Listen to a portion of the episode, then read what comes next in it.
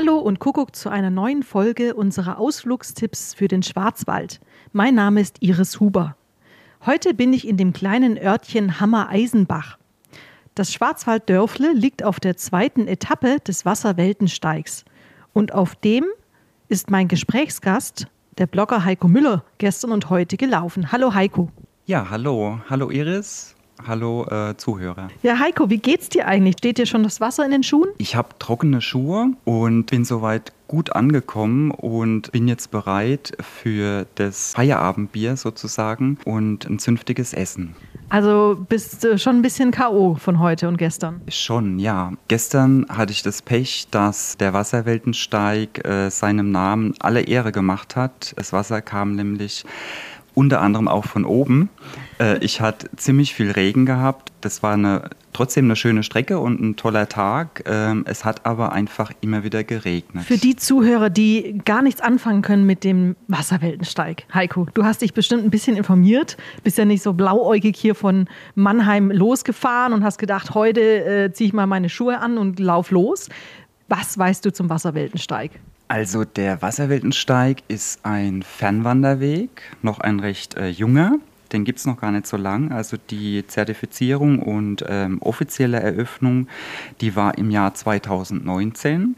Es ist ein Fernwanderweg, der losgeht in Triberg mit insgesamt äh, 110 Kilometern, mit sechs Einzeletappen und der geht bis zum Rheinfall äh, in Schaffhausen und ist sozusagen dadurch auch grenzüberschreitend. Ja, Heiko, du hast gerade schon angesprochen, das Thema Wasser zieht sich ja wirklich durch. Und zwar jetzt nicht nur vielleicht in dem, dass es mal regnen kann, wie es du jetzt erlebt hast. Was ist denn dir auf der Strecke begegnet? Was macht den Wasserweltensteig aus? Das Besondere an dem Wasserweltensteig ist für mich persönlich auf, auf der einen Seite natürlich der Startpunkt an den Triberger Wasserfällen. Wer die Triberger Wasserfälle nicht kennt, das ist ein absolutes Highlight. Der hat insgesamt sieben Fallstufen und das Wasser fällt praktisch insgesamt auf 163 Metern, wie gesagt, über mehrere Stufen nach unten. Und das Besondere ist, dass Wasser praktisch äh, in verschiedenen Formen auf dem Wanderweg zu entdecken gibt. Wasser in Form von Bachläufen, von kleinen Quellen, äh, wenn man am Brennt ist zum Beispiel, also am Ende von der ersten Etappe, äh, da ist man an der Donauquelle. Wasser gibt es außerdem in Form von Stauseen, in Form von äh, kleinen Flüssen. Die letzten Tage waren ja ein bisschen nass, um es mal nett auszudrücken. Wir haben leider irgendwie gerade ein bisschen Aprilwetter. Das muss aber nicht immer so sein, liebe Zuhörer. Wir haben auch ganz, ganz schöne Sommer mit warmen Temperaturen. Wie war das für dich? War da ein Punkt auf dem Weg, wo du gedacht hast, oh Backe, jetzt wird es mir echt zu nass? Und was hast du dann beschlossen? Das war jetzt für mich auch eine Premiere, dass ich sozusagen ähm, Regen, ja, man kann nicht sagen von morgens bis abends erlebt habe, aber schon äh, in, in einer guten Fülle und Menge. Also gestern ging das noch relativ gut. Ähm, ich habe gute Outdoor-Kleidung dabei, aber wenn man einen ganzen Tag, also zwölf Kilometer, mit Fotografieren, mit Anhalten, mit Gucken. Dann wird es ungemütlich, kann man so sagen. Ne?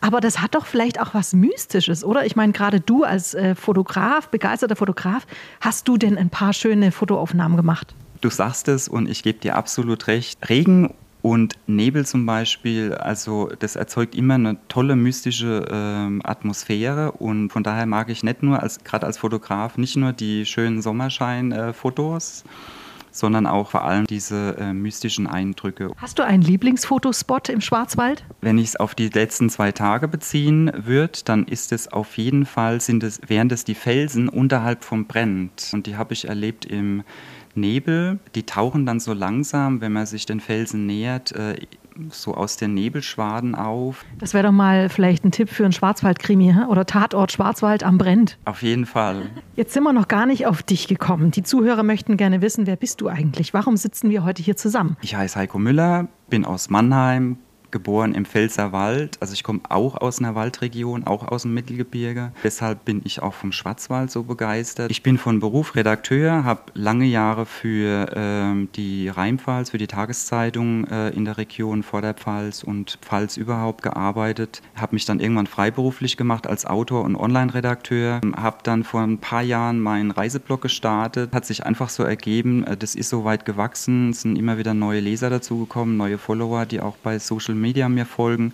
Und so ist es entstanden, dass ich heute jetzt als äh, freier Redakteur und als Blogger arbeite.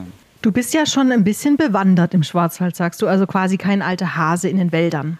Bist du denn auch mal Menschen begegnet oder streunerst du wie ein einsamer Wolf hier durch die Wälder und genießt es auch gerne, allein zu sein? Ich mag es tatsächlich gern, alleine zu sein und mich dann wirklich auf die Landschaft komplett einzulassen. Meistens ist die Beschilderung wirklich toll. Das war auch die letzten beiden Tage so. Die Beschilderung ist wirklich äh, 1A. Deshalb ist es ja auch ein Premium-Wanderweg. Äh Wie sieht es aus mit Tieren? Hast du mal, hast mal Tiere gesehen, irgendwelche Hirsche oder vielleicht sogar der Auerhahn? Einen Auerhahn habe ich leider nicht gesehen, aber ein Reh heute Morgen, äh, das saß ganz friedlich mitten auf einer Weide. Und ich habe es zuerst gar nicht erkannt, weil es äh, still saß. Und ich dachte äh, von der Entfernung, also trotz Brille, habe ich es äh, nicht gleich erkannt. Dachte, äh, das ist kein das ist ein Tier und habe es dann äh, genau ein bisschen beobachtet. Also ein Reh habe ich entdeckt, natürlich viele Vögel. Ein Auerhahn war leider nicht dabei.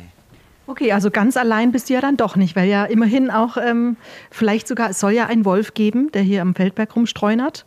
Also wer weiß, ne? Man könnte auch einem Wolf begegnen, was wahrscheinlich eher unwahrscheinlich ist. Hast du denn mal was Außergewöhnliches auf deinen Bloggerreisen erlebt? Es passieren immer wieder ungeplante Dinge. Es kommt ein Hagelschauer oder äh, es muss keine Wetterkapriole sein. Irgendwie, man kommt an einen Ort und die Gaststätte ist zu, die eigentlich offen haben soll. Es ist keiner erreichbar. Ja, Heiko, das war jetzt ein echt interessanter Erfahrungsbericht. Zwei Tage auf dem Wasserweltensteig, angefangen in Triberg und jetzt sitzen wir hier in Hammer-Eisenbach. Hast du denn Lust, den Wasserweltensteig auch mal noch fortzusetzen? Auf jeden Fall. Und wo kann man deinen Blog-Eintrag dann nachlesen? Den gibt es auf People Abroad. Mein Reiseblog heißt People Abroad. Heiko, jetzt habe ich noch eine Frage zum Abschluss. Die hat zwar nichts mit dem Wasserweltensteig zu tun, aber ich frage sie trotzdem. Wenn du eine berühmte Person aus dem Schwarzwald treffen könntest und einen Tag mit ihr verbringen könntest, wer wäre das und was würdet ihr machen? Puh, das ist eine schwierige Frage. Ich glaube, ich würde mich für den äh, Christian Streich entscheiden, den Trainer vom ST Freiburg. Und mit dem würde ich gerne einen Tag verbringen. Ob das auf dem Fußballfeld ist, im Stadion oder ob in Freiburg einfach äh, einen Stadtbummel machen, den finde ich klasse. Und mit dem würde ich gerne mal einen Tag verbringen. Heiko, ich sage vielen Dank für das Gespräch und ich hoffe doch, dass du uns nochmal im Schwarzwald beehrst. Vielen Dank, auf jeden Fall. Ich komme wieder.